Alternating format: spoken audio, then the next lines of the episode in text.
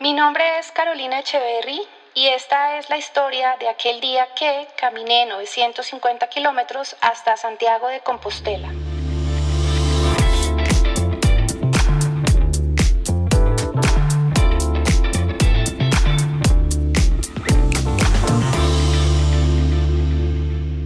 Hola, hola a todos, ¿cómo están? Bienvenidos a un nuevo episodio de aquel día que. Este es un episodio que está hecho o pensado para la gente aventurera. Hoy vamos a tener una conversación muy interesante.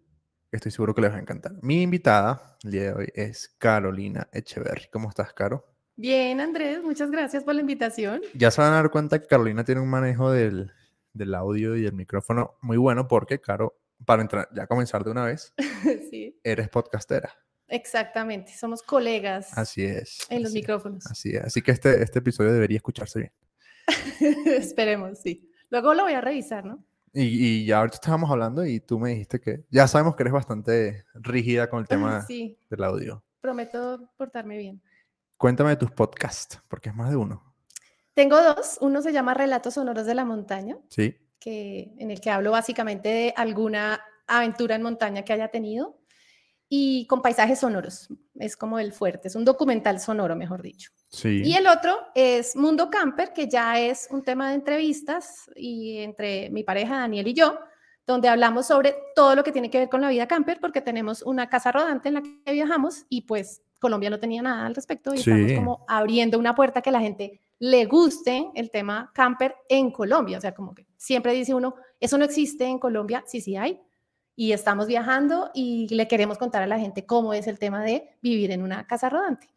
Así es. Em, se llama La Pajarera. La casa rodante se llama La, Paja- la Pajarera, sí. Es un sprinter color azul, turquesita. azul turquesa. Tirando a turquesa. Bueno, y eh, bueno, yo les quiero recomendar, tengo que confesar, he escuchado más relatos sonoros de la montaña para darles una especie como de, eh, como de, de, qué, de qué es o de qué se trata. Básicamente es como un audiolibro, pero de aventuras. Así lo veo yo. Es como, Bien, me gusta ese.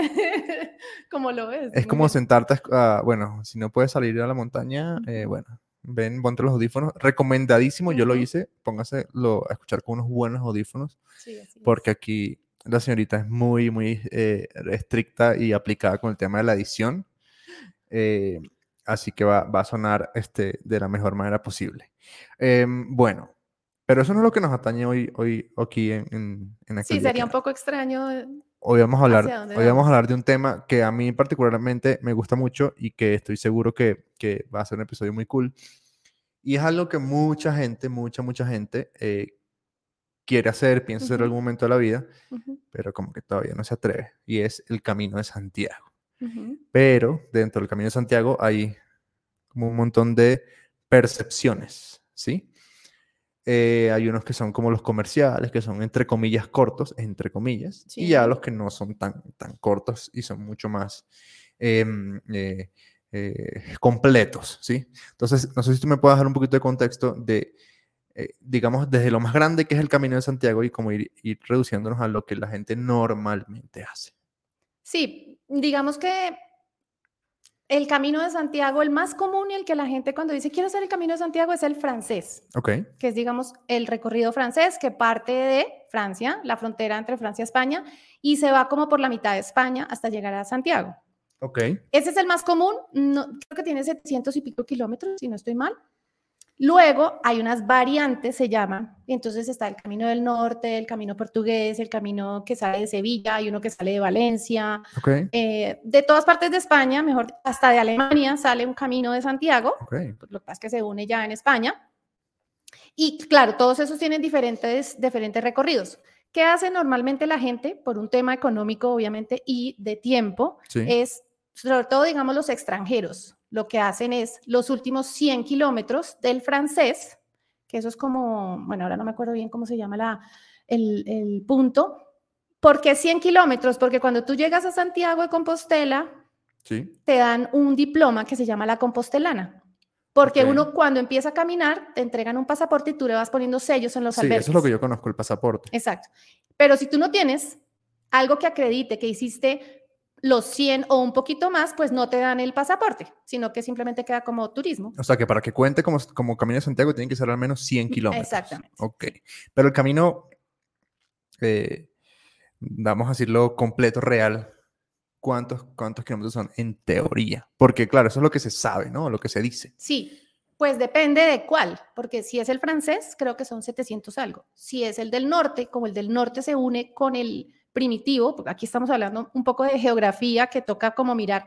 El del norte quiere decir que va bordeando el Cantábrico hasta un punto donde ya baja como hacia el sur a la ciudad de Santiago de Compostela, que está cerca a la frontera con Portugal. Ya. Y digamos que en ese eh, son hasta Santiago de Compostela 800, ocho- como 820 Ok. que sería lo más largo que uno puede hacer. ¿Eso cuántos días da?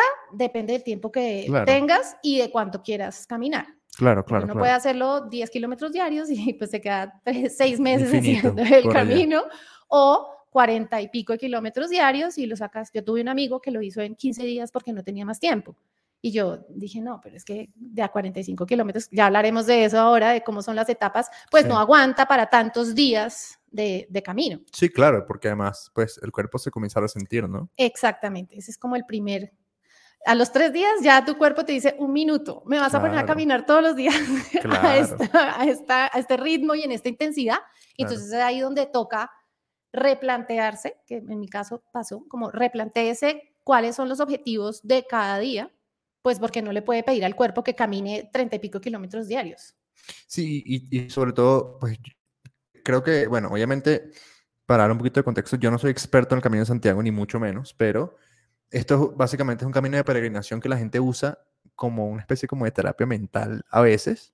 Hay, hay gente que lo hace por turismo, de hecho hay gente que lo hace en, en- en bici. Ajá. Conozco una historia, con- eh, tema aparte, eh, Ronaldo Nazario, el Ronaldo súper famoso futbolista, el Ronaldo de verdad, no, no el Cristiano Ronaldo, el, el año pasado, si no me falla la memoria, eh, él, él compró un equipo de fútbol el antepasado, el, el Valladolid.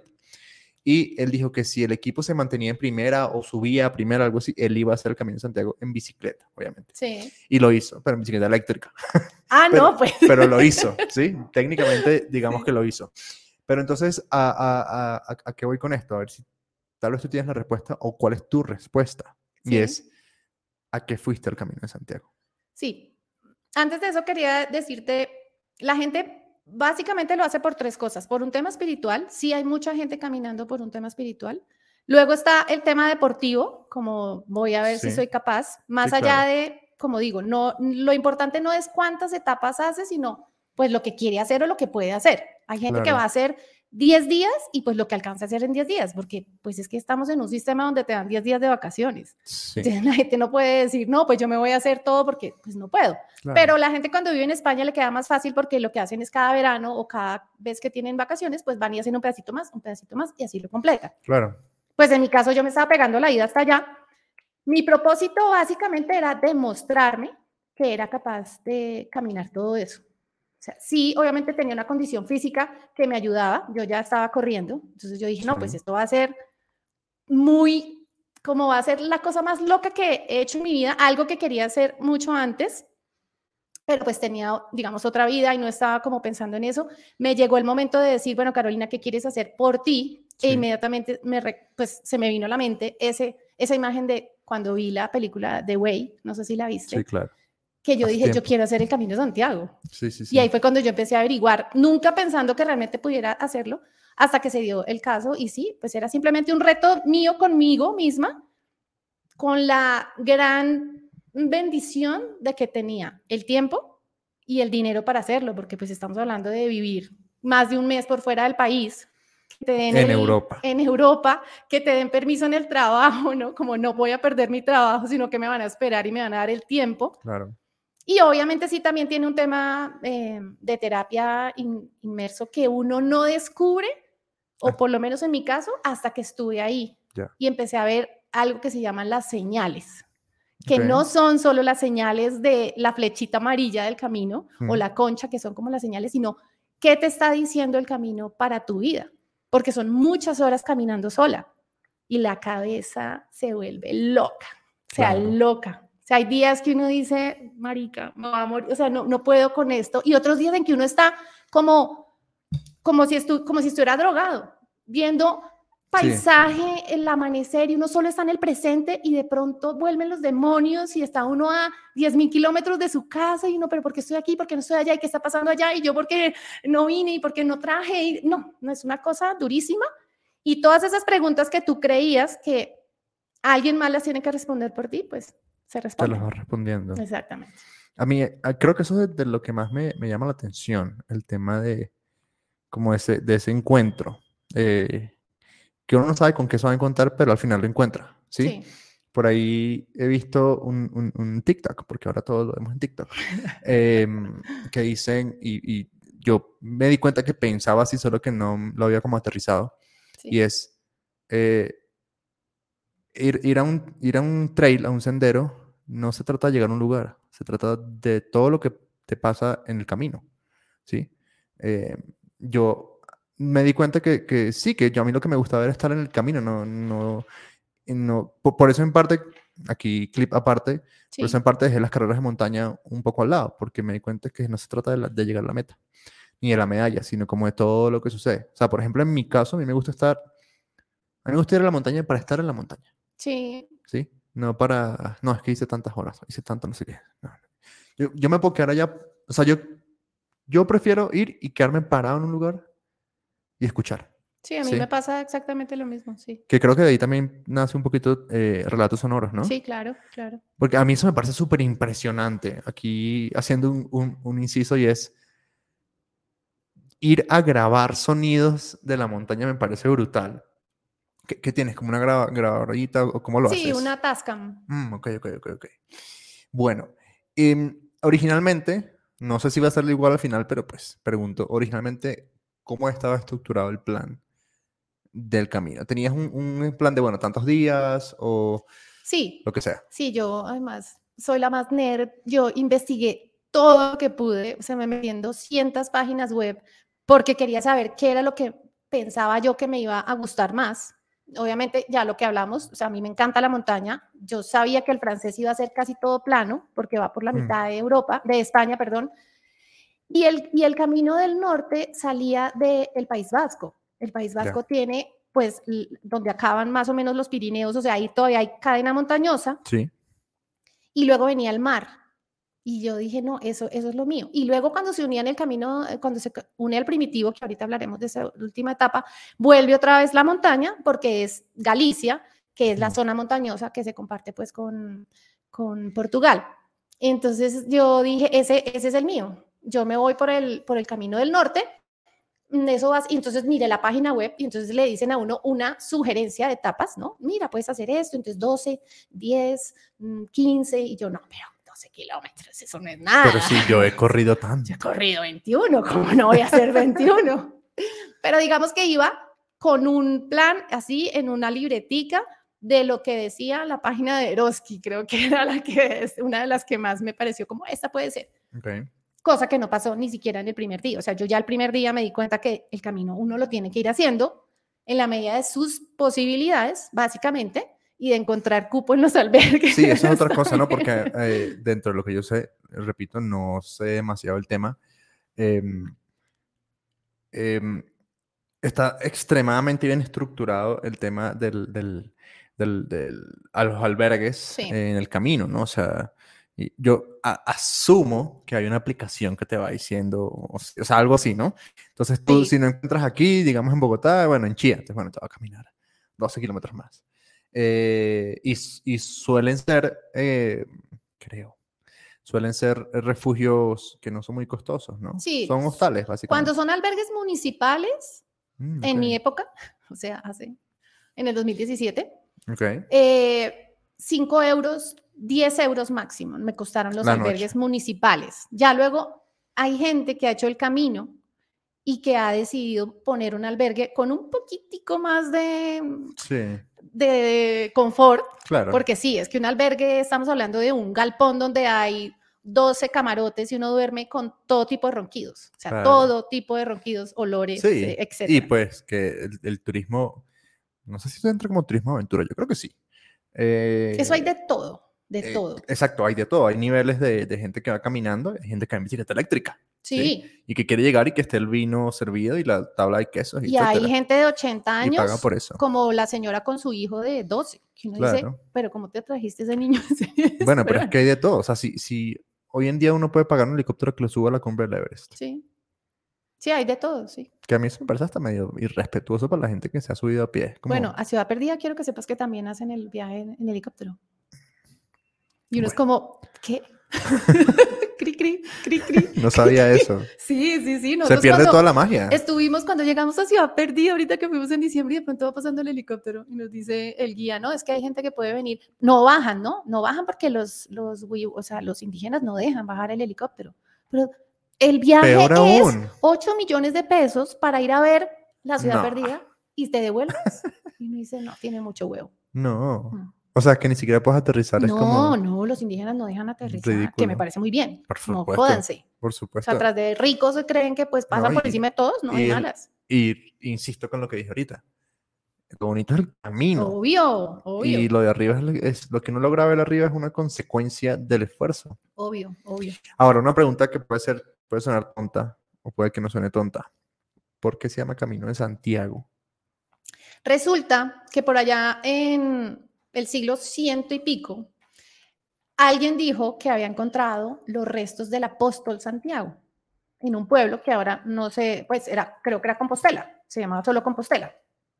En Oviedo vivía el rey Alfonso I, creo que era o algo así. Y él dijo, pues vamos a ir a ver si es verdad que son los restos de Santiago. Ok. Entonces, él bajó de Oviedo, bajó, pues yo digo bajó porque Oviedo está en el norte, y fue hacia Santiago. Se montó en un helicóptero, pagó 8 millones de pesos y llegó a Sí. Y de hecho, ese camino que él hizo es el camino primitivo, que fue el primer camino, Mm, ok. que era ir de Oviedo a Compostela. Cuando llegó allá y dijeron, sí, estos son los restos del apóstol Santiago, pues empezó esto, pues estamos hablando de hace mil años, la gente católica, recatólica, todo el mundo a hacer peregrinaciones para ir a ver el apóstol, los restos del apóstol Ah, Santiago. Eso, eso responde a mi pregunta, porque es que no fue que él, eh, no es que Santiago de Compostela hizo un, un recorrido, no, No, no, no, nada no. que ver. Ah, ok. Encontraron los restos de Santiago, por alguna razón llegó allá el man, pero Ya. allá estaba, o eso dicen, y de hecho en, el, en la Catedral de Santiago están los restos del apóstol Santiago, y hacían el recorrido yendo a Oviedo y luego bajando, y luego dijeron, no, nos queda más fácil coger por, y fue el francés, que fue como el camino más conocido, el camino, por eso se llama el camino francés, porque era la gente venía desde Francia y entraba y hacían el recorrido como se lo inventaron. Ok. Lo que estábamos hablando ahora de los albergues, como el francés fue el, es el más conocido aún, tiene muchos, muchos albergues municipales y hostales, hoteles, porque pues ahora que dijimos también de cómo hace la gente el viaje, pues también el viaje se hace con hoteles donde un bus te lleva la maleta y tú solo llevas una mochilita de tiritas con el agua y haces 12 kilómetros y allá está luego el bus con tu maleta y te llevan a un hotel. También lo hay y luego la gente viene y dice, hice camino de Compostela. Está bien, todo el mundo tiene derecho a hacerlo como quiera, pero no te imaginas lo terrible que es uno cargar sus 5 kilos durante 30 días y ver a la gente caminando así con su, suda- su sudadera como si nada y uno como, parce, estoy caminando, o sea, llevo 800 kilómetros y tú estás perfecta, pero bueno, ese es el camino de cada cual. Por eso es tan importante el propósito que me decías ahora. Bueno, no es que yo quiero porque todo el mundo me dice que el camino es súper chévere. Bueno, hágalo, vaya, páguelo, toda la plata que vale eso. No, Claro. quiero hacerlo por algo propio, quiero hacerlo a caballo, quiero hacerlo en bicicleta. Bueno, para todos hay, mejor dicho. Claro, ok, ok, ok. Ya, eso me resuelve una gran duda, porque básicamente el Camino de Santiago es la, las vías, decir, las rutas que encontraron diferentes personas para llegar a Santiago de Compostela. Exacto. Sí. Pero en realidad no es que Santiago de Compostela. Yo, ya- yo tenía esa percepción, ¿no? Insisto, repito, no soy un erudito del tema. Ok, ahora, em, entonces, tu planificación más o menos, ¿cómo era? ¿Cuál era, lo- cuál era tu idea? ¿Hacer eh, una cierta cantidad de kilómetros iguales o veías más el desnivel o, o iba a ser todo plano, puedo lanzar unos kilómetros más? ¿O más o menos cómo, lo planificaste teniendo en cuenta que hay que llevar el peso? Sí, ¿Recuerdas más o menos cuánto peso llevabas en la- 5 kilos pesaba la maleta. Me parece súper liviano. Sí, no, yo es que yo no llevaba nada, o sea, yo leí súper bien todo lo que tenía que llevar y yo llevaba nada. Una muda de cambio, eso era. Una muda de cambio y una pijama. Las cosas de aseo, chaqueta impermeable, el sleeping. O sea, básico, básico, pues porque tenía que cargarlo todo el tiempo. Y es que uno dice un día listo, pero después del día 15 o el día 20, Mm. o sea, los hombros empiezan a joder, la cintura empieza a joder, todo te empieza a molestar porque estás incomodando al cuerpo. Claro, obvio. Ya, ya, ya, ok, importante, importante saber eso. Entonces, eh, comienza el camino. Eh, ¿Tú arrancaste exactamente en? Irún, Irún es frontera con Francia, Ok, ok. País Vasco. ok. Em, ¿Tu distancia aproximada total era? Eh, pues hasta Santiago, porque hasta ese momento yo solo pensaba ir a Santiago, eran 800, como 830, una cosa así me daba. Ok. ¿Y tenías? die- No, yo tenía, un me- creo que me había pedido, no, yo me pedí dos meses de licencia, porque es que mi hermano vive en Italia, entonces me fui unos días para Mm, Italia, hice ok. otras cosas, pero entonces yo como que no tenía una fecha de llegada. Ok, ok. O sea, yo era sui generis en ese camino porque todo el mundo va como, pucha, tengo 10 días, tengo que intentar y la gente que encontraba, de hecho, era como, no, yo tengo que hacer y lo tenía como mucho más específico, específico cuántos kilómetros iban a correr, Claro. iban a caminar, perdón, cada día. Digamos que yo no, yo no estaba tan específica porque ya, yo estaba relajada, Claro. pero sí me gustaba el tema de exigirme Sí. en caminar muchos kilómetros, porque pues como venía de este tema del trail y todo, yo decía como, no, qué chimba, 25 kilómetros, 1200 de desnivel. Entonces yo me sentía, ¡guau! Soy una dura. Pero pues una dura fue que después de los primeros 100 kilómetros, las tibiales me empezaron a joder. ¿Y tenías presupuestado días de descanso? No, no tenía ningún día de descanso. Ok. Lo tuve que tomar obligatoriamente. El camino te asignó días Sí, de me dijo. ¿sabes qué, bebé? Hoy descansas. Pero eso Ok. fue como al día casi 20. Yo no me lo quería tomar, pero el, el cuerpo me venía diciendo, tienes que descansar, tienes que descansar. Y yo, no, no, no, trividol, eh, ibuprofeno, y yo, no, yo soy capaz, yo soy capaz, porque lo que me dio fue una, una periostitis, no, ¿cómo se llama? Cuando se inflaman los, las tibias, periostitis, creo que es. Sí, creo que sí. Y yo pues intentaba, lo que, lo que hice fue empezar a bajarle kilómetros. Ok. Ah, bueno, pero un minuto. Es que yo cuando arranqué el día uno, que iba jurando que iba a llegar, bueno, no mentiras, el día uno llegaba a San Sebastián, listo, perfecto. Y al día dos, ahí conocí un grupo de gente y como que iban a otro lado. Y yo dije, ah, ¿cómo así? ¿Uno puede mover las etapas? Entonces, como sí, tú puedes mover las etapas como quieras. Yo iba como toda, ¿no? Con mi cuadernito. Como, no, pero es que aquí dice que tengo que llegar a Con este mismo cuaderno. con este cuadernito. Aquí dice Ok. que tengo que llegar no sé dónde. Me dice, no, pero es que tú puedes escoger mientras veas la ruta y digas, pues si hay 12 kilómetros y yo quiero hacer 12, o, "Mm, pero si hago 5 más, ahí hay otro, pues me voy para allá. Entonces yo ahí fue que dije, ah, un minuto, yo puedo hacerlo. Claro. Y empecé a alargarme, pero fue el error más grande porque, porque el País Vasco es el más montañoso, entonces el desnivel era muy duro. Ya. Y una cosa es correr 20 kilómetros un día con, mil, do- con 2000 de desnivel y descansar un mes. Y Sí. otra cosa es caminar 21 kilómetros hoy con 1000 de desnivel, mañana caminar 30 kilómetros con 800 de desnivel, pasado mañana 28 kilómetros, Mm. después 26, 42. Entonces yo al día 10, o sea, al día 4 ya llevaba 100 kilómetros y ya Ok. me empezaron a doler las tibiales. Claro. Para, para darle un poquito de contexto a la gente que tal vez no viene del mundo del, del running, cuando uno habla de desnivel es la cantidad de metros que uno asciende eh, en un recorrido. Eh, no es la diferencia de, de altura. Voy a dar un ejemplo. Si estás a 1000 metros y subes a 1200, llevas 200 metros de nivel positivo. Si estando a 1200 bajas a 900, acabas de hacer 300 negativos. Y si vuelves a subir a 1000, hiciste otros 100, es decir, tienes 300 positivos y 300 negativos. La cantidad de ascensos que uno acumula. Eh, por eso es que el- pues, básicamente las carreras de trail, su dificultad se ve mucho desde el desnivel positivo que tengan, no tanto por la distancia. Que para dar ahí un, un- contextico. Entonces, te diste cuenta que la cosa iba a ser completamente diferente a como tú pensabas. Sí, entonces empecé a bajarle. Empecé a bajarle y a hacer, em, hacer eh, etapas más cortas, de 12, 15, 20, así Ya. me empecé a hacer.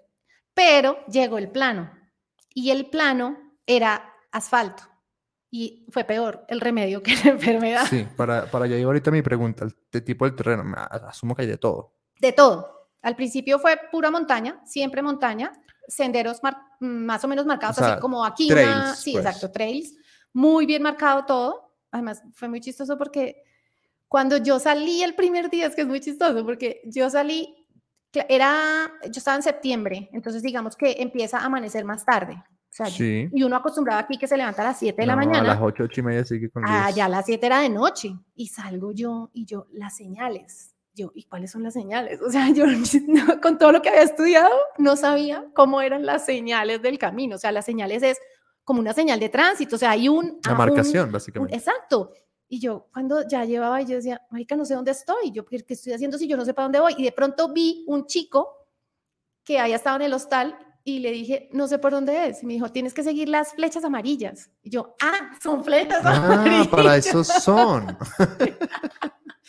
que llevo no 200 sé. kilómetros por obra y gracia Sí, de Santiago de ¿cómo- Compostela. ¿Cómo iba a llegar a Santiago? Solo, ¿dónde? Y Claro. claro, y esto fue, y eso es, las señales son la metáfora más bella del camino para encontrar tus propias señales. ¿Por qué? Porque así es como uno empieza a encontrar las señales propias, ¿no? Digamos, cuando te toca un camino muy difícil, un terreno muy difícil un día, o, o no haces amigos eh, inmediatamente, o no, no te conectas con la gente. Para mí todos eran señales y para mí todo tuvo sentido en el sentido de señales. Por ejemplo, yo arranqué el camino e inmediatamente me hice amigo como de gente, amiga de hombres, porque siempre he tenido tendencia a hacerme amiga de los hombres. Me gusta la energía mm, como masculina, Ok. como de hagámosle, ¿no? Y no como, ay, qué miedo, no sé si pueda. Y siempre estuve rodeada de hombres, pero, des- pero cuando empezó el dolor de las tibiales, Sí. fue como un llamado también a mi cuerpo y a decir, Carolina, tú viniste a hacer el camino sola. Tú no viniste a tener un parche de amigos Mm. salidos de dónde. Tú necesitas hacer este camino. Y claro, como me tocó quedarme, empezar a bajarle, toda esta gente se empezó a ir y yo empecé a caminar sola. Y en ese momento, o sea, yo estuve por lo menos 20 días caminando sola, que obvio, llegaba a albergues y había gente, pero a mí nadie me hablaba, Andrés, nadie ¿Y por qué crees que pasaba eso? porque mi, Tu mi energía energía necesitaba esa soledad y la gente probablemente la leía, o sea, y yo no estaba intentando sentarme en una mesa y poner conversación a nadie. Claro. Yo escribía, eh, bueno, me hacía masajes, estaba como muy concentrada en qué me está diciendo el cuerpo, necesito descansar, necesito descansar y necesito resolver mi, mi enredo mental, mi cabeza, ¿no? Todas las vueltas que daba mi cabeza con temas que tenían que ver con Colombia que no podía resolver porque yo no estaba en Colombia, yo Y- estaba allá. ¿Y qué tan conectada estabas con Colombia estando allá? Yo empecé escribiendo un, un blog y todos los días ponía la etapa. Y entonces yo me sentía emocionadísima, o sea, estamos hablando de 2017, como que la, la gente, ¿no? Uno dice, la gente es un- una permitida, mi mejor amiga. Muchos de como- ustedes me han preguntado. y- Sí, no, exacto. mamá. La inmensa mayoría de las personas contestaba que, que no, que tal, pero en un momento eso también me resonó y me dijo, ¿para quién estás haciendo el camino? Exacto. ¿Para contarlo o para ti? Y yo ese día en Po de Llanes, me acuerdo, como, no sé, creo que fue tal vez a la mitad, que fue cuando decidí como alejarme un poco, tanto de lo que era Colombia como lo que era donde yo estaba y hacerme esa introspección y empezar a pensar en mí. Ok. ¿Por qué estoy aquí? ¿Qué estoy intentando resolver? ¿Qué quiero con mi vida más adelante? ¿Hacia dónde voy? Todo eso lo empecé a trabajar y para eso, como, como que siempre estaba con la mente en algo, no, no había gente alrededor mío. En el momento en que yo resolví, o sea, entendí, ya sé, o sea, esto lo tengo clarísimo, que fue antes de llegar a Santiago, como 10 días tal vez, aparecen nuevamente las personas, los hombres, porque siempre camino con y fui lo pasé feliz. Yo hubiera preferido caminar. Hicieron estas y ya otra vez a un parche y simplemente dejé que las cosas se dieran como pues como tenían que pasar. Y como dos etapas antes de llegar a Fisterra, porque digamos, la gente llega hasta Santiago Compostela, pero cuando yo llegué a Santiago descubrí que había un pedazo de camino hasta Fisterra que es la frontera ya con el mar, o sea, el fin de la tierra, por eso Yo se llama Fisterra. eso, sí. Y yo como, ¿cómo? Hay cinco etapas más. Yo quiero llegar hasta el fin de la tierra. O sea, yo quiero que el mar sea el que me pare. Porque yo estaba, yo te digo, yo fui muy feliz caminando, muy feliz. Así haya pasado días muy duros y de llorar del dolor y, y de parar y, y de darme duro a mí misma, ¿no? Porque es como, ¿por qué te esfuerzas? ¿Por qué estás haciendo esto? ¿Por qué te esfuerzas tanto? Es que te estás dando duro. Es lo más maravilloso que yo he hecho en mi vida. Mi- e- ese camino partió mi vida en dos. la vida. Sí, A mí, yo, yo toda la vida, eh, toda la vida no. Eso es lo mismo que muchos de ustedes me han preguntado, ¿no? Por hace mucho tiempo me ha llamado mucho la atención el tema de hacer eso. Pero por alguna extraña razón tengo curiosidad de hacerlo en alguno de los trails eh, gringos súper importantes, ¿sí? Eh, de hecho, eh, como es tan, tan conocido para la gente que corre trail, el Ultra Trail de Mont Blanc, yo quisiera hacerme eso de- en trekking y de parche. Siempre he dicho que mi, que mi mm, despedida de soltero quiero que sea esa, hacer el, el, el trail de Mont Blanc con tres, cuatro amigos, mucho vino, mucho queso, en, no sé, de una ciento y pico semana, kilómetros? el de 100 millas, una yo lo estuve semana, mirando ahora. una semana, vamos a, Sí. hoy, hoy no salimos porque ayer nos emborrachamos, hoy no salimos. Sí, pero eso, como, porque, insisto, en mi opinión, se trata del camino, no se trata de, de- de llegar. Entonces, si alguien eh, se quiere casar conmigo, eh, se lo agradezco para yo poder tener mi despedida de soltero. Necesitamos una despedida de soltero. Yo estuve ahorita eh, mirando ese camino con mi hermano eh, para hacerlo juntos, eh, pero no, él no tiene tantos días. Entonces me dijo, no, amiga, no, no me puedo meter siete, porque mínimo es siete días, Mm, porque ese sí es duro. O pues, sea, son mil y pico, no, no. diez mil de desnivel, sí. creo que son. Pues sí, es, el del- es el del de Mont Blanc. Sí. sí es. Recomendación, no lo hagas a final de agosto, porque es la carrera. Ah, bueno, y eso va a listo. estar lleno de gente. lo tendré en cuenta. Pero yo, yo sueño con, sueño, sueño, sueño con hacer ese recorrido en ese formato. Sí, Así, sí, parche con caminar. amigos, Mm. tal.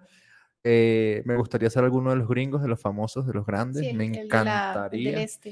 Ese Eh, también a mí me llama la atención. hay un, hay un documental que se llama algo así, como Across America, Across, ah, no, se llama Ameri, ya lo voy a conseguir, de Ricky Gates, un corredor de Salmon que se dedicó a hacer cosas que no fueran carreras. Sí. Sí, ya te, ya te lo voy a decir. Este, Ricky Gates, América, bueno, ya lo ya van a contar. Y este, mm, es, muy- es muy- transamericana, con Ricky Gates, transamericana.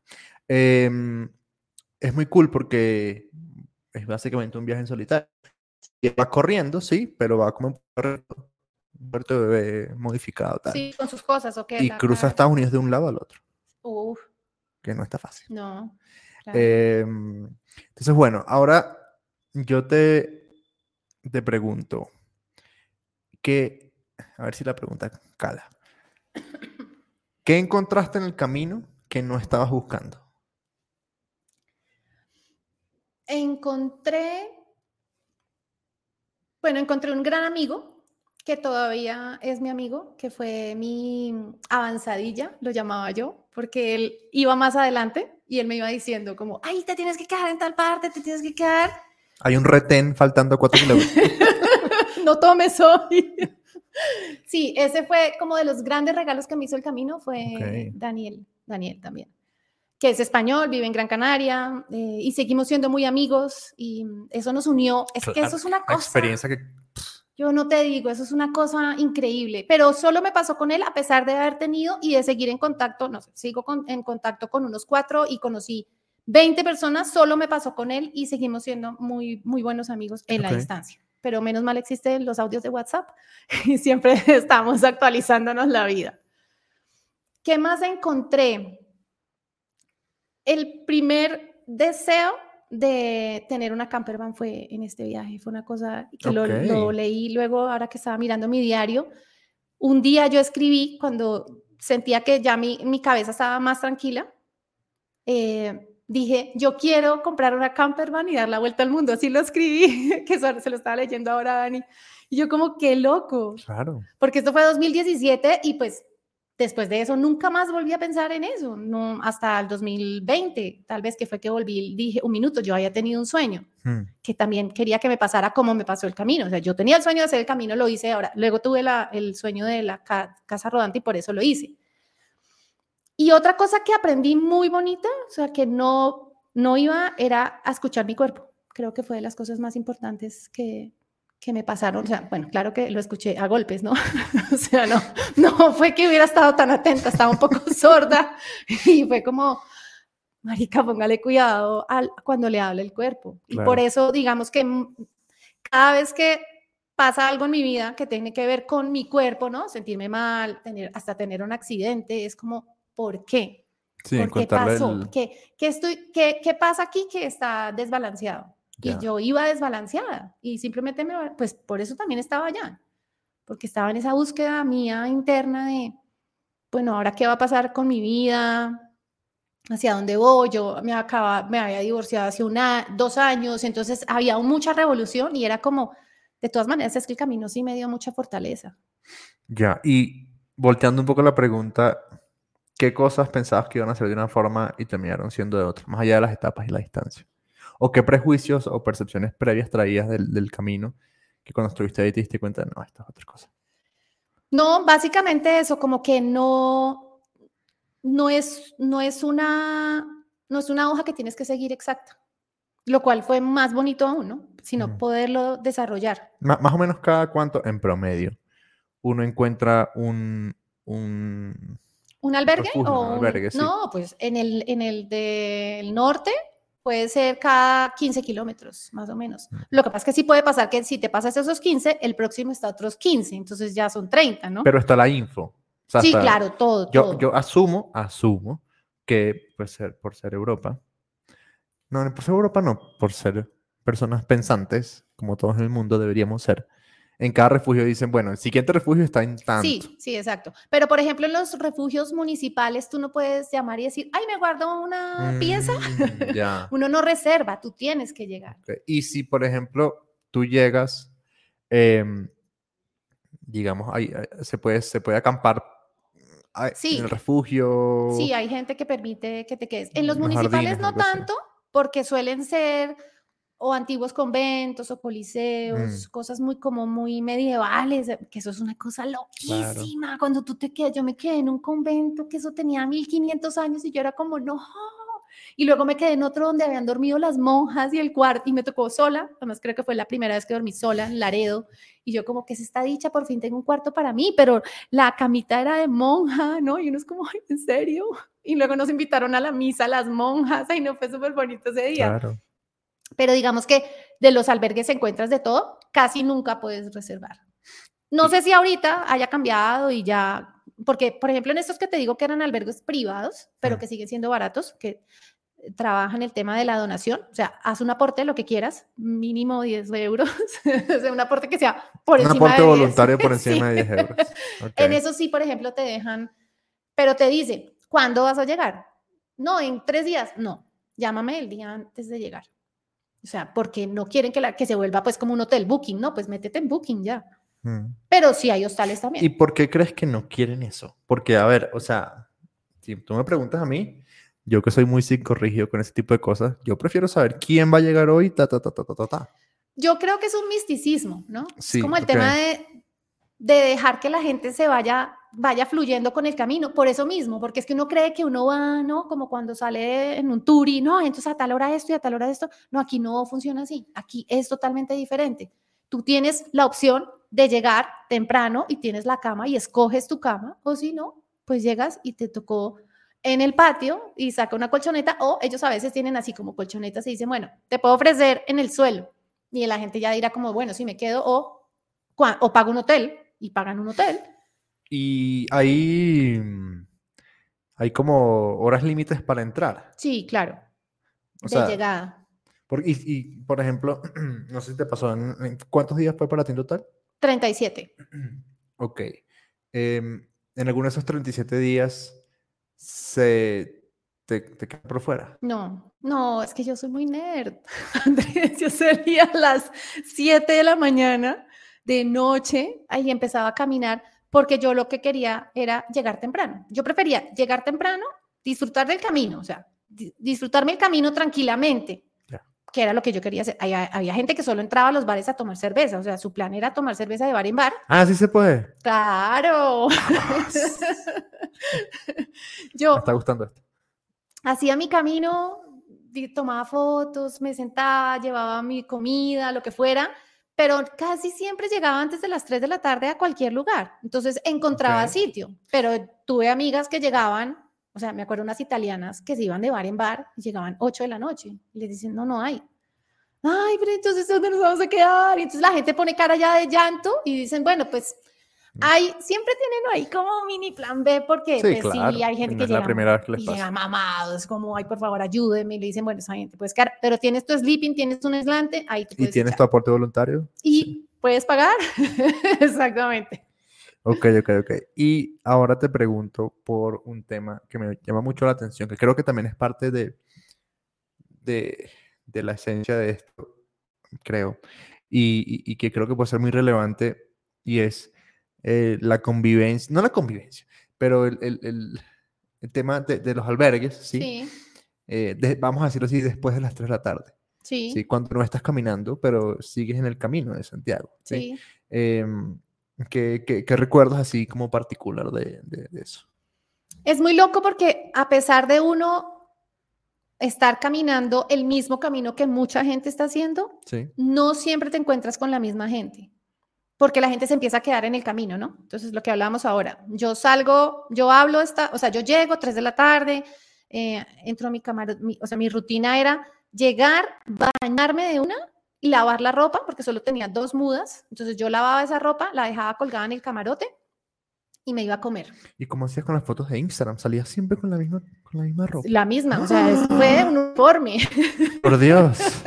Sí, vas a ver las fotos y son, era la cabina muy chistoso porque eran creo que dos camisas de tela además, obviamente, porque eran rápidos, se secaban Claro. rápido y tenía una licra y otra de, y luego estaba en el albergue en pijama, que era un, un legging y una camiseta y chanclas, chanclas para poder quitar uno los tenis y estirar Claro. los dedos y como ¿Usaste bota o usaste tenis? tenis, tenis de trail.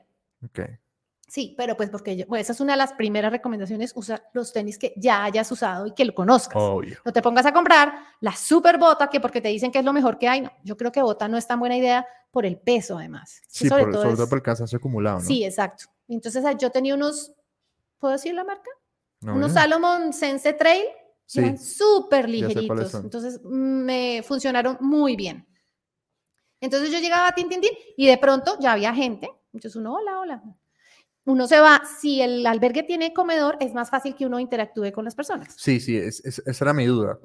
¿Cómo se resuelve la alimentación en el albergue? ¿Suelen Sí. tener tiendas cerca o...? Como están en pueblos, pues hay restaurantes. Y ahí descubrí yo el ejecutivo español que no te imaginas. O sea, esto era con vino. ¿Cuántas veces Sí, quisieras sí, que sí, te pusiera? Yo, yo estuve en España en septiembre y tuve que comer varios corrientazos. Exacto. Y... uh, No, esto era lo máximo. Yo, yo quiero que sepas que yo caminé 950 kilómetros, pero me subí 6 kilos. O sea, yo llegué Mierda, con la cara cachetona, pero yo creo que tomar vino. Es que sí, y el pan. Y, comer pan, y pan. canastas de pan. Sí, sí, sí. eso y sí, la sopa, el puchero, el no sé qué, no, yo comía, el, cuando eran corrientazos era lo máximo. sí. Luego había albergues donde parecía que no hubiera nadie, sino que como una persona te abre, pero hay una cocina, entonces de pronto llega un, un español y te dice, oye, eh, estamos pensando hacer unas lentejas entre todos, ¿quieres aportar? Y uno dice, listo, de una. Ah, bueno, mira, entonces son Échale más agua al caldo. Sí, dos euros cada uno y vamos a hacer unas lentejas para todos. Y esos momentos pues hacen que uno pueda conversar más.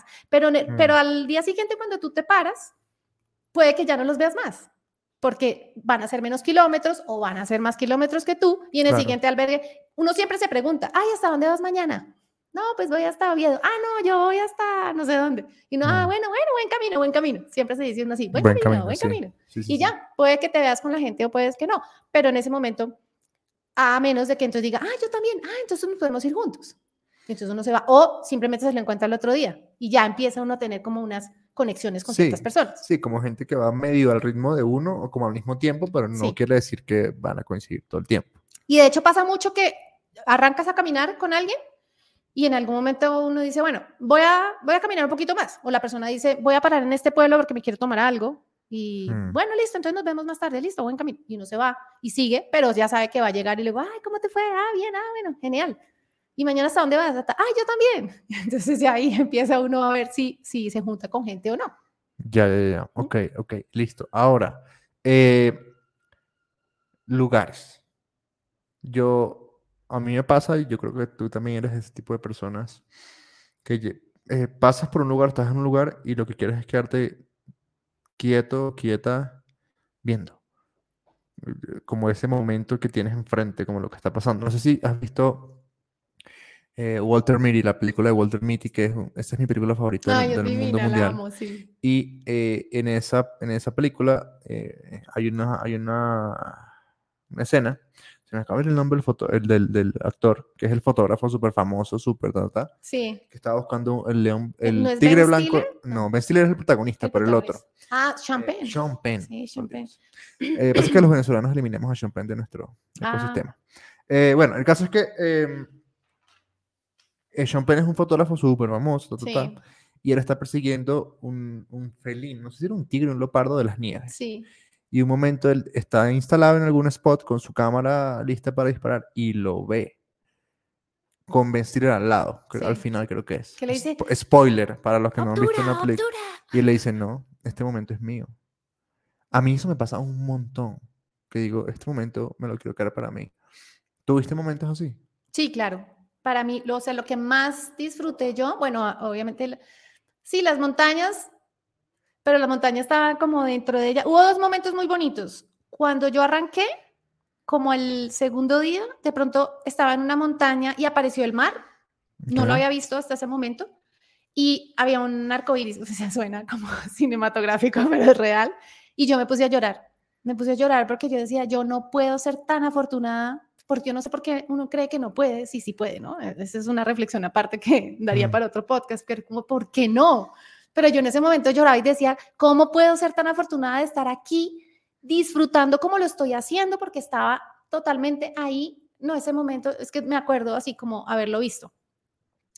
Y otra cosa que disfruté mucho fue los amaneceres, porque esos cielos yo no, no, yo no los he visto aquí nunca. En amanecer, digamos que atardeceres, Santa Marta tiene at- atardeceres muy lindos, pero Mm. esto era, yo arrancaba, como yo caminaba de oriente a occidente, un día, un día me dio por voltear y veo un amanecer, pero es que esto era una cosa loca y, y se volvió como, una, como un ritual para mí arrancar y cuando empecé a empezar a ver las primeras luces, decir, ¿cómo ir a estar al amanecer hoy? ¿Será que volteo ya? ¿Será que todavía no volteo? Y era eso, como la sorpresa de voltearme y de pronto aparecer ese cielo naranja, pero eran unos naranjas. Claro, como allá además no hay, no hay nubes, ¿no? Que es que aquí Claro. allá los cielos son muy despejados, entonces era una luz, una luz naranja, que yo decía, esto, es, esto, no, esto no es verdad. Era una cosa de lo que más disfruté fue los, los amaneceres. ¿Y qué fue lo que más sufriste? Bueno, no, antes de entrar a eso.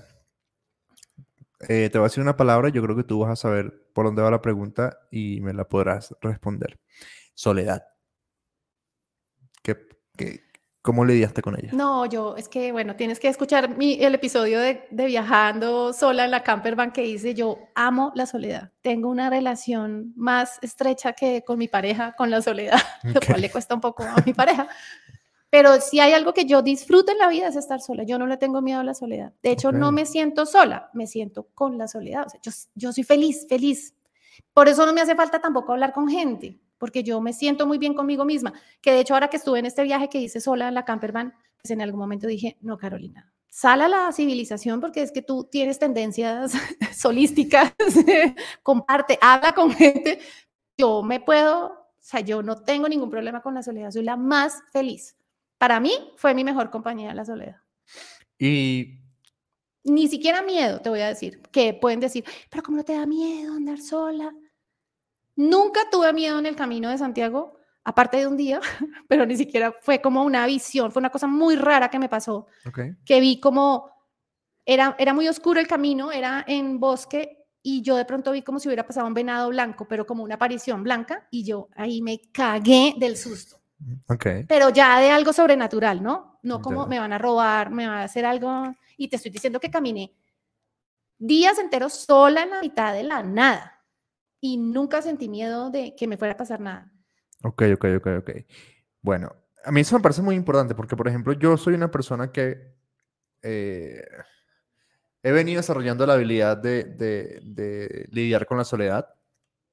Debo decir que no, personalmente no, no me molesta, ya, Sí. pero sí me parece difícil, pero sí pienso que si uno va a hacer algo como, como lo que tú está- estabas haciendo, va a ser el Camino de Santiago o alguna peregrinación, algún, no sé qué, creo que eso es muy importante y es bonito. De hecho, es- uno de mis planes a corto plazo es irme a acampar solo. Sí. Eh, bueno, con mi perro, que pues, cuenta como soledad humana, vamos a decirlo así. sí. Em, pero eso me parece muy bonito y me parece muy chévere que, que, que eh, consideres que la soledad es como una compañera, ¿sí? La soledad. Bien, ahora, eh, De hecho, perdón que te interrumpa, Sí. yo no recomendaría hacer el camino en compañía. A menos de que tú estés muy seguro de que la persona con la que vas tiene el mismo nivel que tú para caminar, o Caminar. lidiar con incomodidades, porque de todas maneras estás compartiendo camas, estás compartiendo baños, no comes igual todos los días, ¿no? mm, Yo vi parejas pelearse en el camino, o sea, no, eso no es, "Ay, mi amor, vamos. parejas, escuchen esto, escúchenlo, escúchenlo con atención. No es, no es, Lo yo no lo recomiendo. O sea, luna de miel al camino de Santiago, amigo, no te va a durar el matrimonio. Yo lo pensé. No, no, no. no. O sea, yo no lo recomendaría. No, no, no, Cada cual, tiene todo el sentido del mundo. cada cual, pero mundo. yo no, no lo recomiendo. No, y es que si usted se va con su pareja al camino de Santiago, No me deja botada Con- el primer día. no, y con esas pocas ganas de hablar que tiene su pareja, Entre la hablada y la caminada, le tengo que decir, bueno, ¿hoy vas a hablar o vas a caminar? toca llevarlo con una correíta esas de niños, como que llevan a los niños a los centros comerciales para que no se aleje mucho. Mira, y los peores momentos, ¿qué recuerdas de peores momentos? Las tibiales, de los dolores de las tibiales fue muy duro. Fue de dolerme mucho. Esos fueron los peores momentos porque, claro, es como esa... Es que uno no, no quiere escuchar lo que te está hablando la vida, ¿no? Y yo era como... El hecho de parar me dio muy duro. Yo tuve un día que parar, tuve, de quedarme en un albergue y, bueno, al otro día hacerme un masaje y todo porque no, ya no, no podía. Eso me dio muy duro pero porque fueron muchos días eh, de dolor y intentando no pensar en el dolor, pero era algo que estaba pasando ahí. Y yo creo que en algún momento también me dio duro estar, int- es- intentar estar conectada con lo que estaba pasando en Colombia sin estar en Colombia. Mm, ya te entiendo. Sí, Era muy difícil intentar vivir una vida aquí, aunque yo no estaba, digamos, yo no tenía, yo cambié de teléfono, como compré otra SIM card, sí, el número. yo no sabía que en ese momento, yo no sé si se podía, pero yo tenía otro número. Y Sí. digamos que yo no se lo di a todo el mundo, solo lo tenía pues mi hijo, alguna amiga, no, no lo tenía todo el mundo. Pero uno está conectado a las redes, mirando qué está pasando y entonces como, pero ¿por qué pasa ya esto y yo no estoy allá? Pero es que tú no estás viviendo Colombia, tú estás aquí. Mm, Esa Es- parte me dio muy duro en, en un momento que dije, bueno, eliminar, eliminar, eliminar. Y saqué, borré el Instagram y el Facebook y no volví a publicar nada, ni siquiera en el blog. Dije, mire, me tengo que silenciar. Esa fue la palabra para mí. Necesito silenciarme y empezar a escucharme porque no me estaba escuchando, estaba llena de ruido, ¿no? El, la misma mente te juega, te juega al revés. ¿Tú crees que la mente está a favor de tu- tuyo? Nunca está a favor tuyo. Siempre te está saboteando. sí. Es como, no, Carolina, pon la foto, no, escribe, no, chatea, no, mira qué está haciendo fulanita, fulanita, bla, bla". Yo no estaba haciendo el camino. Y el camino era para Le mí. estabas contando el camino a otras personas. Sí, exacto. Y yo no, ni el camino era para ellos, el camino era para mí solamente. Tenía Ujú. que vivirlo yo. Ya. Eso me parece muy, muy, muy importante eh, pues traerlo porque uno, uno, uno, y estoy, ahí- estoy ahí, yo estoy, sobre todo yo estoy ahí, uno se, se consume demasiado con, con el tema del contacto. Eh, y, y creo que si uno va a hacer algo de eso, mm, o algo como eso, tiene que hacerlo lo que tú dices, para uno, ¿no? Ujú, Chévere contar la experiencia después, ujú. pero sí, creo que es súper importante como que darse uno la oportunidad de disfrutarlo para uno, ¿sí? Por ejemplo, hay un ejem- pues sí, creo que se, se, se relaciona y es que, por ejemplo, yo voy a conciertos, a mí me encanta ir a conciertos, me encanta, pero yo no tomo fotos en los conciertos. Yo tomaré dos, tres fotos, dos videos, pero ya, porque el concierto es para mí, Claro. ¿sí? Yo, yo soy esa, es- esa viejita que aparece en las fotos de los conciertos, que es la única que no tiene celular afuera. Ese soy yo. Porque lo Este, estás viendo para ti, no para mandárselo a otro que no va a oír nada. Hace, hace poquito sucedió en, en la NBA que LeBron James se convirtió en la persona que ha hecho más puntos en toda la historia de la NBA. Y hay una foto que me encanta porque además es una persona que admiro, pero increíblemente. Y hay un momento en el que LeBron está en el aire, saltando, lanzando, y obviamente todo el mundo estaba esperando que hiciera ese punto. Y todo el mundo Y saca el el mundo sí. teléfono. Este mundo está grabando y hay una persona que no está grabando y está sentado así viéndolo, pero de verdad abstrayendo el momento. Y esta persona estaba sentado al lado de los dos hijos de LeBron que ambos están grabando. Y esta persona es Phil Knight, el fundador de Nike, que es el Mm, patrocinador de LeBron. ujú. La foto es increíble porque tú dices, este tipo entendió, Sí, exacto. ¿sí? Eh, y eh, me, me parece muy, muy, muy bonito lo que tú estás diciendo porque de verdad que es que nos gastamos una cantidad de tiempo en los demás y en la atención de los demás. Y en, sí, o sea, yo te soy súper honesto, si yo no tuviese que tenerlas, yo no tendría redes sociales. Sí. Pero pues, Sí, en mi caso es trabajo, bueno, tú, tú lo entiendes porque... me pasa lo mismo, sí. Este, y, uno- y además yo no tengo que estar en constante comunicación, Claro. que eso es lo más, voy a decir entre comillas, fastidioso. sí. Bueno, claro, em, que si yo te digo mañana, me quiero ir por el Camino de Santiago, ¿qué me recomendarías? ¿Qué hacer? Y ahorita después entramos en qué no hacer. Te, pues te preguntaría cuántos días tienes para hacerlo. Si me dices quieres hacerlo todo, te recomendaría sin duda el del norte, o sea, el que hice yo. Aunque cuando ah, ya algunas personas me han dicho de, mm, qué hacer y tienen menos tiempo, les digo, hagan el primitivo. El pedazo del primitivo es muy, pero muy bonito. Digamos que el del norte tiene unas etapas muy duras de pavimento, ciudades, ¿cómo es que se llaman esas? Bueno, esas zonas de industriales de las ciudades, como perimetrales, es que ahora no me acuerdo. Perimetrales, sí, creo que nombre en. España. Ah, pasar esa- eso es horrible, horrible. Yo me ponía los audífonos y me ponía a escuchar música porque era, era como que es gracia pasar por acá, pero pues es que estás atravesando ciudades enteras. Entonces toca, toca porque toca lo salva el mar, obviamente, pero yo le diría a una persona, hágase el primitivo. El primitivo son, bueno, ahora no tengo el, el- el dato exacto, si son 300 o algo así. Y es hermoso de principio a fin. Todo es hermoso. Todo es entre montañas, eh, valles. em, me acuerdo, mejor dicho, fue en el camino donde más comí sidras en el camino. O sea, así que está el árbol y uno coge las manzanas, coge los higos, moras, y yo era como, esto es como una fantasía. Sí, claro. Sí, y, y- todo, todo es hermoso. Para mí, los paisajes lo, se lo llevan todo. Los paisajes del camino, no hay fotografía que le haga justicia a las montañas, las vacas con, con las campanas, yo levantarme y, y estar, y sube uno unas escaleras y se ve el mar, y uno es como, "Oh, no, marica, o sea, esto no existe, eso no es real.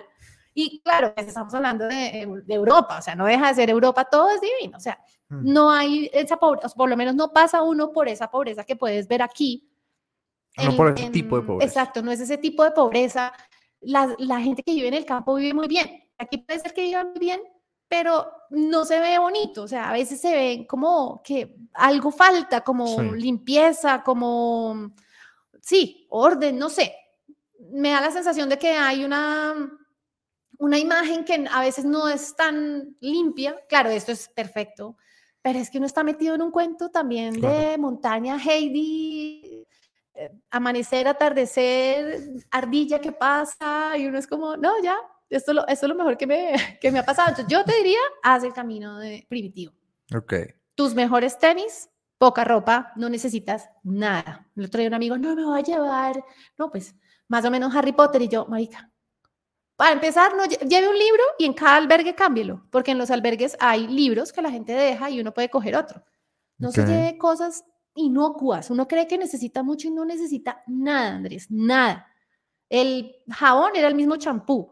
No me depilé en los, en los 30 días, no pasa nada, pues si nadie me iba a ver, porque tengo que cargar un montón de maricadas Claro. que no necesito. Bloqueador solar, crema dental, cepillo de dientes, no más. Eso era lo que necesitaba para, para estar bien. Y pues la toalla de rápido secado. Bueno, yo sí llevaba un sleeping porque a mí me da un poco de asco a veces las, Yo las lo llevaría. sábanas. Yo lo llevaría. Entonces yo tenía mi mini sleeping, pero era un mini, mini sleeping. Claro, depende mucho también la temporada en que vayas. Si vas en Mm. verano, necesitas algo muchísimo menos grande que yo. Yo fui en septiembre, digamos que hubo días que pasé mucho calor, pero otros días que me hizo bueno. Y el impermeable, porque también puede lloverte en cualquier momento, y un, y un fleece, un saquito de fleece y ya. ¿Y te sobró algo? Algo que llegaste y dijiste, ¿para qué putas traje esto? Cuando empecé, llevaba otros tenis, Ok. pensando que los podía intercambiar, pero no, no, dije, ¿para qué putas me traje dos pares de tenis? O sea, no era necesario. Si yo estoy bien acomodada con mis tenis, ¿para qué me voy a poner a...? Y por allá, creo que fue en Oviedo, los mandé al- a, la casa de mi amigo en Barcelona. Dije, chao tenis, Y los mandé porque, claro, es que uno dice 5 kilos no es nada, pero cárguelos 20 días y uno empieza, pero ¿por qué es que me pesa? Porque además de esto tienes que llevar agua, Mm. comida, ¿no? Esto, sin contar con que todos los días tienes que cargar agua y comida, ¿no? Cosas que vas comiendo en el camino, picando, digamos. Por eso es que me sorprende honestamente que sean solo 5 kilos. Yo creo que yo llevaría como 10. Sí, pues es que, pero es que ya todas las, nada pesa, las cosas no pesan nada. Bueno, sí, también. Sí, uno cree que necesita los 10 porque entonces tú dices, no, la máquina de afeitar. ¿Quién se va a llevar una máquina de afeitar? O sea, piensa y verá que eso no lo va a cargar todos esos días. No, ¿y cua- cada cuánto lo vas a usar? Exacto. O sea, te sale más negocio comprar una, una, Una cuchilla. en algún lugar y ya. Sí, o dejarse la barba y ya, no pasa nada, tampoco es tan grave. Dos camisetas, o sea, yo llevaba solo dos camisetas y la pinta de la pijama que era así. Yo conozco a alguien que tú también conoces que no, no, ella no podría con esto. pues mucha, mucha gente no podría. con Claro, eso, claro. O cree que no podría. Pero es eso, es eso. Yo, yo creo que uno eh, como que mm, se va dando cuenta que la vida es más sencilla de lo que uno cree, ¿no? Sí. Y de que para, entre comillas, sobrevivir, no necesita mucho. Sí, Solo que exacto. estamos acostumbrados a consumir, a consumir, a consumir. A mí es que me encantan los retos de cuando te quitan cosas. Yo soy como, sí, qué bueno, no, voy- no puedo llevar nada. O sea, el hecho de vivir en una casa rodante es, no puedes tener nada. Y yo soy como, qué felicidad. Voy a salir de todas mis cosas y solo me voy a quedar. Y a a mí eso me da emoción, de verdad, genuina emoción, no tener cosas. Te envidio mucho. Te envidio muchísimo, en serio. Yo, yo quisiera estar ahí. Eh, me gustaría. me Bueno, a lo mejor me te faltan unos años. Sí. de tener también. muchas cosas y luego decir, "No, yo no toda la vida he sido así. Obviamente yo he sido consumista y, y de guardar y tener y tener. Y sí, tengo una, alguna camisa que tenga 25 años, pero no es lo que yo quisiera. Y por eso me gustan esos retos, porque te Claro. obligan cuando vas a la montaña y es como solo puedes llevar una muda Mm. y no te vas a bañar todos los días y uno como, sí, es que que lo pongan a uno en eso es sacarlo de, de esa felicidad. La palabra de moda suena cómoda, pero verdad. Mm, eso demuestra que uno sí es capaz de salir de esa zona, claro. que no es como, "Ay, no, yo no puedo vivir sin mi iPad. Sí, sí puedes vivir sin tu iPad. Déjalo y verás que Pues puedes si vivir. antes vivíamos sin ella. Además, entre otras cosas. Sí, claro. Ahora, eh, no sé si entra o no sé si, sí, no sé si aplica exactamente ese término, pero, pero, ¿qué? Una respuesta larga seguramente. ¿Qué, qué, qué aprendiste? No, me, no me vas a creer porque tenía abierta aquí mi, mi página de que aprendí. Y bueno, una de las primeras cosas, pues digo mi página es porque estoy viendo mi diario de cuando yo terminé el camino hice algunas reflexiones. Y una de las cosas que dije que aprendí, una fue a meditar mientras estaba caminando, ¿no? Ok. Pero meditar quiere decir estar presente, ¿no? No es que estuviera siguiendo un mantra, sino que estaba presente como eh, pendiente como de mis pasos o mi respiración o lo que estaba escuchando, lo que estaba viendo. Para mí eso era una meditación porque así se pasaba el tiempo. Cuando yo de pronto me daba cuenta, pues, no sé, el reloj ya decía 10 kilómetros, yo casi siempre salía y a los 12 kilómetros desayunaba. intentaba buscar un café donde poder tomar algo, ¿no? No llevaba la comida ahí. Entonces, esa parte es súper bonita porque siempre iba como que si amanece, cuánto, cuánto tiempo se demora. Yo empezaba, bueno, ¿cuánto se demora en amanecer? Pero es que uno no se da cuenta. Pero mientras pensaba en eso, ya había amanecido. Y uno es como, pero ¿por qué siempre es tan increíble que amanezca y uno no pueda decir, ah, ya amaneció? No, todo el tiempo está como cambiando el, el, la luz, pero tan imperceptible que es una locura. Ok. Entonces eso, me pareció, mm, eh, aprendí a eso, agradecer. Yo creo que fue de los lugares donde más he agradecido desde el cuerpo, un cuerpo que fue capaz de llevarme todos esos kilómetros bien, pues bien dentro de mi problema de las tibiales, pero también poder haber recuperado el, el movimiento, digamos, y que no me hubieran seguido doliendo, a vivir con poco, que ese es otro de los grandes aprendizajes, decir uno, sí, soy capaz de hacer un viaje de treinta y pico de días con dos mudas y no pasa nada, no, nadie le importa la ropa que tienes puesta, a nadie. Claro, estoy haciendo el camino de Santiago, no estoy en Mónaco, Claro, estás- paseándome. estás rodeado ¿no? de gente que está en lo mismo. Sí, exacto, todo el mundo estaba igual y no, no pasaba nada. Otra cosa fue hacer más tolerante, porque el tema de los albergues es muy duro, el tema de los ronquidos medio durísimo, Ok. pero yo llevaba mis tapones, o sea, tuve que comprar mis ah, tapones. los no, los compré, ok. los compré y los perdí. Me acuerdo que los perdí en un albergue y era como, no, mis tapones, porque de verdad, y desde ese, desde esa vez porque era, yo era de las personas que decían, no, yo no soy capaz de dormir con tapones de oídos. No, amiga, te toca acostumbrarte porque si no, no duermes. O sea, había ronquidos que eran osos muriendo y yo no decía, y, gente que hacía ruidos para tratar de despertarlo, o sea, hasta gente teniendo sexo, que uno dice como, bueno, pues no sé si me quedo con el ronquido o con el gemido. Diablos, ok. Eso también, a disfrutar mucho el baño, y la cama, porque claro, eran momentos muy importantes, así fuera un baño público, público quiero decir que las duchas eran abiertas y nos me bañaba con más mujeres, pero ese momento de llegar y ducharte después de sudar, no de llegar como remamado y tener una cama, y uno dice como, es que de verdad somos muy, muy afortunados, mejor dicho, y poder pagar e-, ese, ese tipo de servicios, ¿no? Que no era nada elegante, era súper básico, pero no mm. necesitaba más. O sea, yo lo que necesitaba era agua para ducharme y sentirme limpia y pues una cama donde dormir. Y mm, bueno, aceptar el clima, porque al principio llovió mucho y al final, que para mí también fueron señales, ¿no? Para mí que haya llovido al principio era como limpiarme de lo que traía. Yo siempre he pensado que la lluvia es una limpieza, siempre. Y obviamente, pues son cosas personales que uno dice, no, sí, y el otro dirá, así como no, pues, pues, llueve porque llueve, sí, pero para mí llueve porque me está limpiando. Y lo mismo al final, cuando ya yo llegué a Santiago y llegué a Fisterra, el día que llegué a Fisterra estaba lloviendo. Yo dije, bueno, bien, me parece que es válido que llueva, uno no está también acostumbrado a, al tour de Disney donde todo tiene que salir perfecto y mm. que es perfecto. Si la lluvia hace parte de la naturaleza también. Claro. La neblina, que se te tape el faro y no veas nada y no veas el mar, para mí resultó ser como más, más interesante aún, como decir, pucha, ahí está el mar y yo no lo veo, no veo nada, no veía nada, nada. O sea, no veía más allá de tres metros de... y oía el mar. Eso fue una cosa bellísima, bellísima. Y al otro día volví y ya estaba despejado y yo como, wow, era así. Al lado de todo el tiempo. sí, yo no vi nada. Eso fue súper bonito, fue súper bonito, sí. Claro, pues eh, a ver, o sea, creo que es un episodio que podría durar como tres horas. Sí, los 37 días. De todo, lo, que, lo, que, pudiésemos hablar. Em, me parece una experiencia muy cool y, honestamente creo que eh, el, real esfuerzo, la real recompensa es algo muy emocional y mental, ¿no? Más allá del físico. Sí. Yo creo que lo que tú dices y creo que por eso me, me llama tanto la atención la posibilidad de hacer algo de este estilo es em, como ese, esa sacudida mental que te da tener la posibilidad de hacer algo así, ¿no? Eh, me da mucha envidia, pero envidia como de la, de la buena, de la que me dice yo, yo quiero hacer esto. Y, no, más bien creo que más allá yo quiero hacer esto porque ya lo, ya lo he querido hacer es, sí, tengo que hacer esto. Tengo que hacer esto. Sí. Em, ¿Qué otro camino o qué otro recorrido te gustaría hacer? Bueno, el del Mont Blanc que dijimos. Sí. Em, el de la costa occidental, es que no me acuerdo cómo es que se llama, Crest. Pacific Trail Crest. Sí, el Pacific Trail me parecería. Pacific Crest Trail, eso. Sí, ah, se me parecería lo máximo. Sí, sí, sí. Lo máximo. Y quisiera realmente hacer un, uno en el Parque de los Nevados, hacer un circuito. Eso te iba a preguntar, por Colombia. Sí, hacer un circuito en el parque. Bueno, acabo de venir de hacer unos caminos del Enguerque, algunos pedacitos.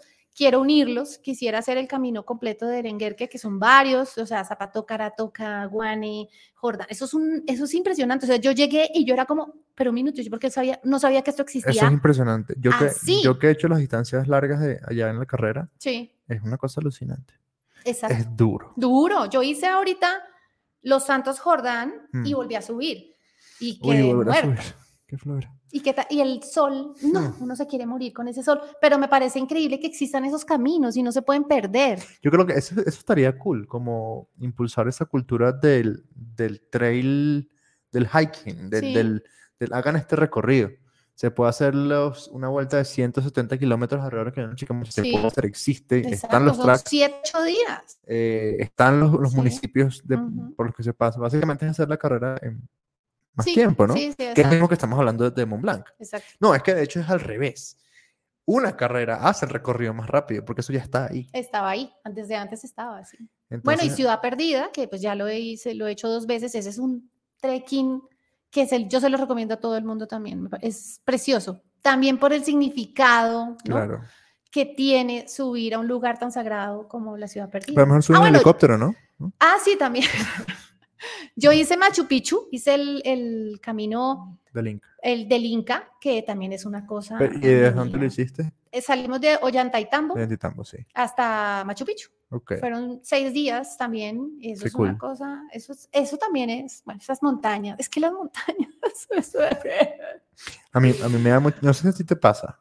A mí me pasa que cuando yo estaba en el colegio, yo era, eh, yo estaba en el centro excursionista y en el fútbol. Entonces, el fútbol eran los, los chicos malos y los excursionistas eran los ñoños.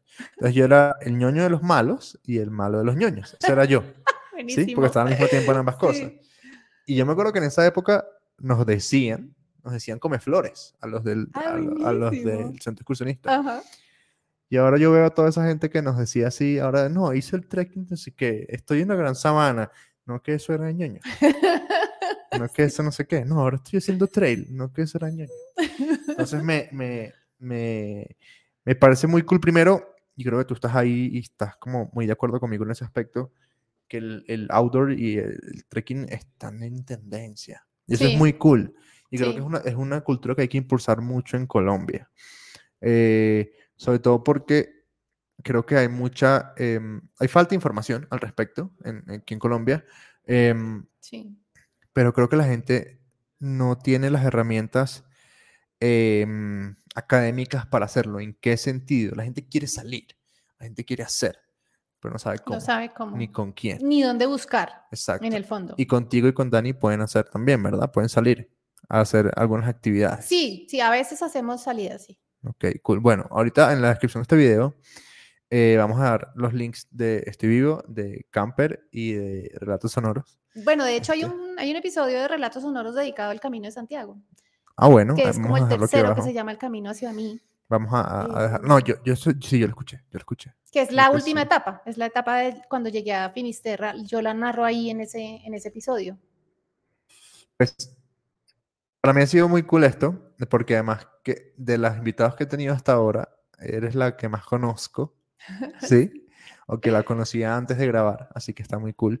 Eh, creo que eres, después de, si es la segun- el segundo podcaster con el que hago un podcast, así que este, muy, muy cool, gracias por, por haberte animado a contar la historia. No desde la perspectiva, porque esa es, esa es otra cosa, ¿no? Seguramente quienes escuchan el podcast dirán, bueno, pero esto no se habló nada de rendimiento. No, pero sí hay un viaje. Hay, Sí. un, hay un viaje y no solo físico, sino muy emocional. Y estoy seguro que a muchas personas que escuchan el podcast les llama la atención hacer el Camino de Santiago. Así que gracias por compartir eh, tu, tu experiencia y me parece muy cool que, que hayas podido venir, de verdad. Muchas, Ay, muchas gracias, gracias Andrés. A gracias. mí también me gusta mucho haber podido hablar de esto porque es algo que además a mí todavía me, me emociona mucho. Siento que a pesar de haber pasado tanto tiempo, sigo encontrándole más sentido a ese viaje dentro de lo que es mi vida ahora, ¿no? Yo vuelvo a leer el diario y veo cosas que dije, es que por eso escribí esto, porque hacia allá es que donde yo voy. Y si más gente se anima, si esta, si esta entrevista les va a ayudar a decir, sí, bueno, me pueden escribir, preguntar. Obviamente ha pasado más tiempo y pues en, en internet se encuentra todo, pero yo también si quieren que les dé algún consejo, lo que sea, como los que hemos hablado ya en este episodio, pues claro, con mucho gusto. Y no, muchas gracias por la invitación. Además, dime que no es demasiado cool que como podcaster te inviten a un podcast. No, pues yo me siento realizada. como, Eso es demasiado cool. A mí me encanta las veces que me han invitado, que me han invitado a podcast. Es como, hagámoslo. No me tienes que dar muchas instrucciones. Yo sé cómo funciona. Sí, sí, sí, yo sé dónde hablarle al micrófono. Gracias. A todos los que escucharon este eh, episodio de aquel día que, muchas gracias. Eh, les dejo dos misiones. Primero, suscríbanse al canal de YouTube porque lo estamos estrenando, ya se habrán dado cuenta. Y segundo, en Spotify, dejar su, su, su reseña, eh, que sea al menos de cinco estrellas. Si quieren poner más, pues bueno, ustedes, ustedes ven cómo lo hacen. Muchas gracias, Caro. Muchas gracias a todos. Nos vemos en un siguiente episodio. Adiós. Chao, chao.